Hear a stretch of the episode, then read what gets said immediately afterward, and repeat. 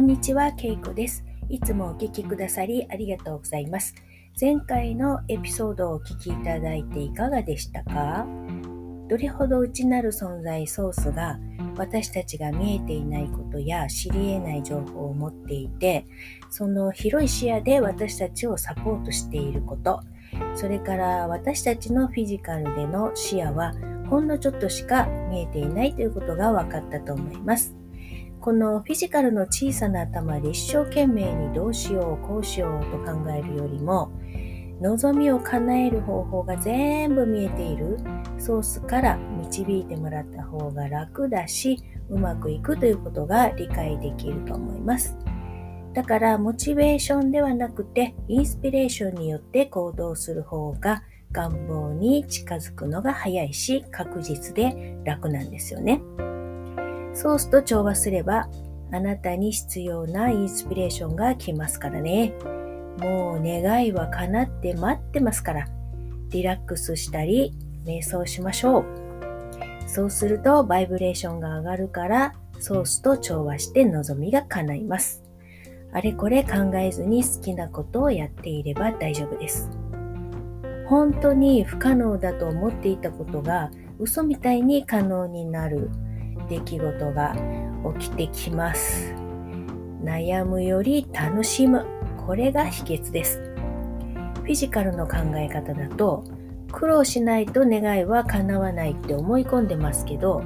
波動で見ると悩んだり苦労したりって、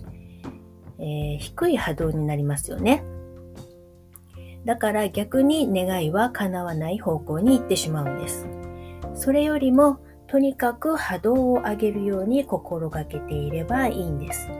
そのためには無理して頑張るよりもリラックスです。お昼寝して、瞑想して、何でもいい気分でやれるように工夫して、日々生活することです。では、今回のテーマは、あなたの欲しい愛はどこにある？です。前回は私たちの本質は無条件の愛ですから自分に対しても何かや人に対しても条件をつけてみてしまうと本当の自分が考えていることと波動のギャップが生まれるので嫌な気分になるというお話をしました。ソースからの感情のナビゲーションシステムが働いて今のあなたは本当の自分から離れていますよというサインですね。もうお分かりとは思いますが、もしまだ理解できないと言われる方は、これは本当に大切な基本中の基本ですから、これが分かっていないと今後の話が分からなくなりますので、しっかりと理解しておいてくださいね。感情のナビゲーションシステムがわからないとおっしゃる方は説明しているエピソードがありますのでそちらをお聞きください。概要欄にリンクを貼っておきますね。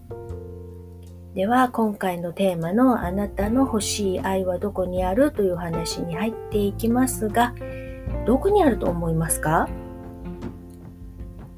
わかりやすいので、パートナーを例に説明します。私たちは外側の人や何かに愛を得ようとしますよね。だいたいそのように考えると思います。パートナーがいたら幸せを感じられるんだろうなと思って外側に愛を求めようとします。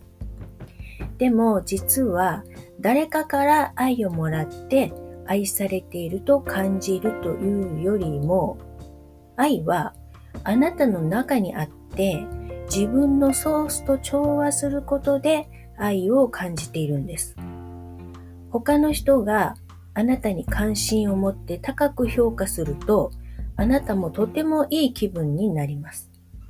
それは相手がその人のソースと調和した波動をあなたに向けているからです。これは逆でも同じです。あなたがソースと調和した波動を相手に向けると相手はいい気分になります。でも調和している誰かが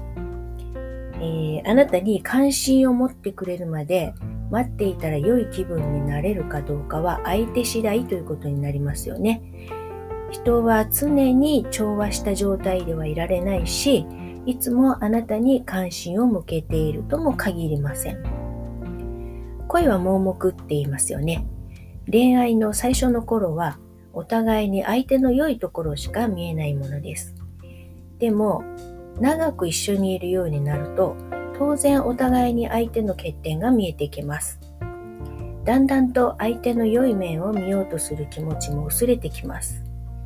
相手を無条件の愛、ソースの視点で見れるか見れないかでその後の関係は変わってきます。ソースの視点とは、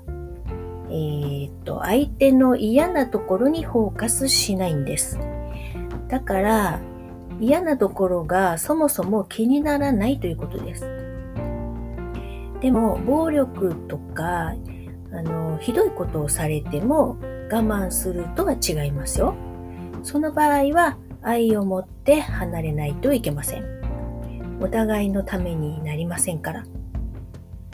えっ、ー、とね、えっ、ー、と、そうそう。そういう場合を除いて、ソースは相手の欠点も自分の欠点もまだ成長の途中として、して理解して見ています。わかりやすく言うと、赤ちゃんが歩こうとしてまだうまく歩けないのでこけますよね。でも、いずれ歩けるようになると分かってますよね。それと同じような視点で見ているということです。では、そのソースの視点で相手を見れるようになるにはどうするかというと、自分のソースと自分が調和すればいいんです。自分の中にネガティブな感情があれば、ちょっとずつポジティブな感情に変えていく努力をしていれば、確実にバイブレーションは変わっていきます。ソースと調和している人は自分と調和しているので相手関係なく幸せでいれる人です。ですから極端に言うと相手がいなくても愛を感じられるということです。自分が愛の存在と分かっていて自分と調和した状態でいれば気分がいいので相手を必要だとは思わなくなります。でも私たちは自分よりも高い波動の人に惹かれますよね。人は成長したいという生き物ですしね。尊敬できる人や一緒にいて楽しいとか、喜びを感じられたり、気分が良くなる人といると幸せを感じられますよね。だからそういう意味で素晴らしい相手がいると、さらにいい気分になれるので、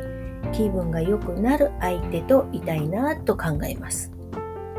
ソースの視点でいる人は、やはり引き寄せの法則によって、ソースの視点で生きている人と自然に引き合います。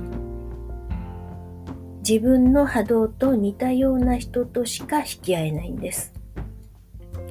だから自分の理想の人と出会いたい場合はいつもいい気分でいるように心がけて自分にも人にも無条件で愛を感じられるようになれば、さらにさらに幸せを引き寄せるということです。そのためには、周りの環境や人などに影響されずに、とにかく自分自身に集中して、自分の本当の姿はソースなんだと自覚して、それを意識して日々練習していればいいんです。生きている限りは波動が下がることがありますが、またそれに自分で気づいて、また波動を上げる。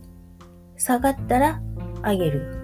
下がったら上げる。この繰り返しです。そうしていると波動が高い状態の時間がだんだんと長くなって引き寄せるものも良いものに変化してきて気づくとご機嫌でいられることが起きていて、さらにさらにいい気分が続くということになってきます。なので、愛はどこにあるか問題は、本当はいつも自分の中にあったんだということです。愛が欲しいと思うのは、実は本当の自分を理解していなくて、外側から愛をもらうものだと勘違いしていたということになります。お分かりいただけたでしょうか？引き寄せの法則は人間の制限のかかった考え方を一旦外して全部波動として物事を考えるようにするといろんなことが面白いように理解できて生きやすくなります。ありがとうございました。またお会いいたしましょう。